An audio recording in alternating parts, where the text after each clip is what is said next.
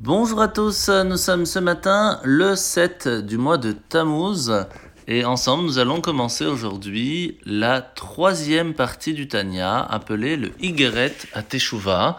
Dans le mot Teshuvah nous apprenons donc le repentir, le fait de pouvoir se rapprocher de Dieu et bien sûr cela peut venir après que nous nous sommes éloignés.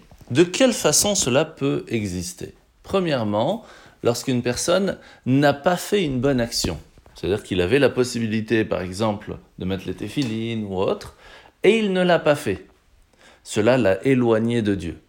Mais par contre, pour rattraper cette erreur, il nous suffit de faire teshuva, de dire à Dieu que nous sommes désolés de ce manque d'attention, nous sommes désolés de ne pas avoir réussi à faire ce qu'il fallait, et nous prenons sur nous à partir d'aujourd'hui de faire les choses convenablement, et cela est suffisant. Par contre, il y a un manque dans cette teshuva. C'est que chaque fois que l'on fait une bonne action, nous pouvons attirer dans ce monde une certaine lumière, une certaine force, une certaine bénédiction, pas seulement pour nous, pour notre famille, mais pour tout le peuple et même pour l'humanité entière. Et cette lumière qui n'est pas venue, c'est quasi impossible de réussir à la ramener plus tard. Donc il faut faire attention à faire les choses convenablement. Il y a une deuxième possibilité lorsque nous allons faire quelque chose qui est contraire à la volonté de Dieu. Dans ces cas-là, il faut premièrement prendre sur soi de bonnes résolutions, de demander pardon, ce qu'on appelle la teshuva, mais cela va faire une certaine trace sur notre âme parce que nous avons en fin de compte fait quelque chose contraire à la volonté d'Hachem. Dans ces cas-là, nous allons devoir attendre Yom Kippour, qui sera comme une machine à laver si on veut, pour pouvoir effacer ces traces qui se trouvent sur notre âme. Il y a par contre une troisième possibilité lorsqu'une personne va faire un acte qui est tellement grave que normalement ce serait la, vie qui serait partie à cause de cela. Il y a par exemple le fait de transgresser qui pour volontairement, d'enlever la vie à quelqu'un, d'avoir de relations interdites, etc. Eh bien dans ces cas-là, il faudra premièrement prendre de bonnes résolutions, demander pardon, passer Yom Kippour en le faisant convenablement, mais aussi, mais aussi, il y aura encore une trace qui pourra rester.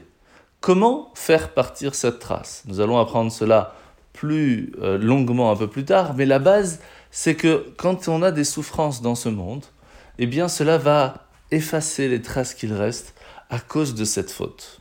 Ces souffrances peuvent venir de deux façons différentes. Ou c'est Hachem qui nous les envoie, ou nous les prenons sur nous. Comme par exemple, bah, le fait de faire une difficulté pour nous en le faisant pour Dieu. On se lève le matin plus tôt pour aller à la synagogue, ça pourrait être difficile pour une personne, le fait de prendre entre guillemets cette souffrance, cela va rattraper la faute qui a été faite. Alors la mitzvah de ce matin, nous sommes toujours dans l'introduction des 613 commandements. Nous allons apprendre encore aujourd'hui des détails de comment est-ce que les 613 commandements sont comptés. La première base aujourd'hui que nous apprenons, c'est que s'il y a certains détails, s'il y a différentes choses à faire en préparation à la mitzvah, comme par exemple presser les olives pour en faire de l'huile pour allumer la menorah dans le temple, ou alors qu'il y a plusieurs étapes, ou alors qu'il y a plusieurs objets à préparer, le loulav, le hétrog ensemble, eh bien tout cela en fin de compte se fera partie d'une seule et même mitzvah. La même chose si cela reste et doit se faire en plusieurs jours, comme par exemple les fêtes qui sont pendant sept jours, cela est compté quand même en une seule mitzvah. Alors la paracha de la semaine, c'est une paracha Troukat, Aujourd'hui, nous voyons que Moshe va passer devant le royaume de Moab après être passé à l'est d'Édom pour demander la permission de traverser son pays. Ils vont refuser également. Et puis après que Aaron, le frère de Moshe, va partir de ce monde, c'est Amalek qui arrive et qui attaque une seconde fois. Là, nous voyons que Amalek va attaquer deux fois. La première fois, ce sera lorsqu'on était en chemin pour recevoir la Torah. La deuxième fois, c'est juste avant de rentrer en Eretz Israël. Il faut savoir encore une fois que Amalek, c'est un mec intérieur. Il tente de nous refroidir dans notre enthousiasme pour Dieu, pour la Torah. Quand on essaye de faire les choses convenablement, toutes les prières, l'étude de la Torah. Alors à ce moment-là, on peut être fort et réussir à les repousser. Le souci, c'est lorsque l'on va agir en faisant la prière, en étudiant la Torah, en faisant de bonnes actions, mais on va le faire sans joie, sans enthousiasme. On va le faire de façon mettre en boulot dodo.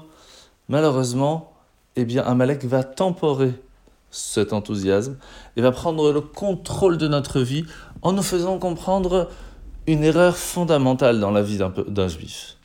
En nous disant Quand tu es à la synagogue, tu es à la synagogue. Fais ta prière, il n'y a pas de problème. Par contre, quand tu sors de là, tu es dans le business. Oublie la vie juive. Maintenant, tu t'occupes que de ça. Et ça, c'est une erreur. Parce que Akadosh Baruch nous demande de vivre en tant que juif à chaque seconde de notre vie. Encore plus, comme on l'a déjà étudié, que les lois de la Torah ne sont pas faites pour rester dans la synagogue. Elles sont faites pour nous aider à nous conduire convenablement tout au long de notre vie, dans chaque petit détail et chaque seconde de notre journée. Et donc on se doit de le faire avec joie, avec enthousiasme, parce que chaque petite chose, ne serait-ce que le fait de dire bonjour à quelqu'un, de s'habiller convenablement, etc., font partie des 613 commandements qui nous amènent énormément de bénédictions. En souhaitant de passer une bonne journée et à demain.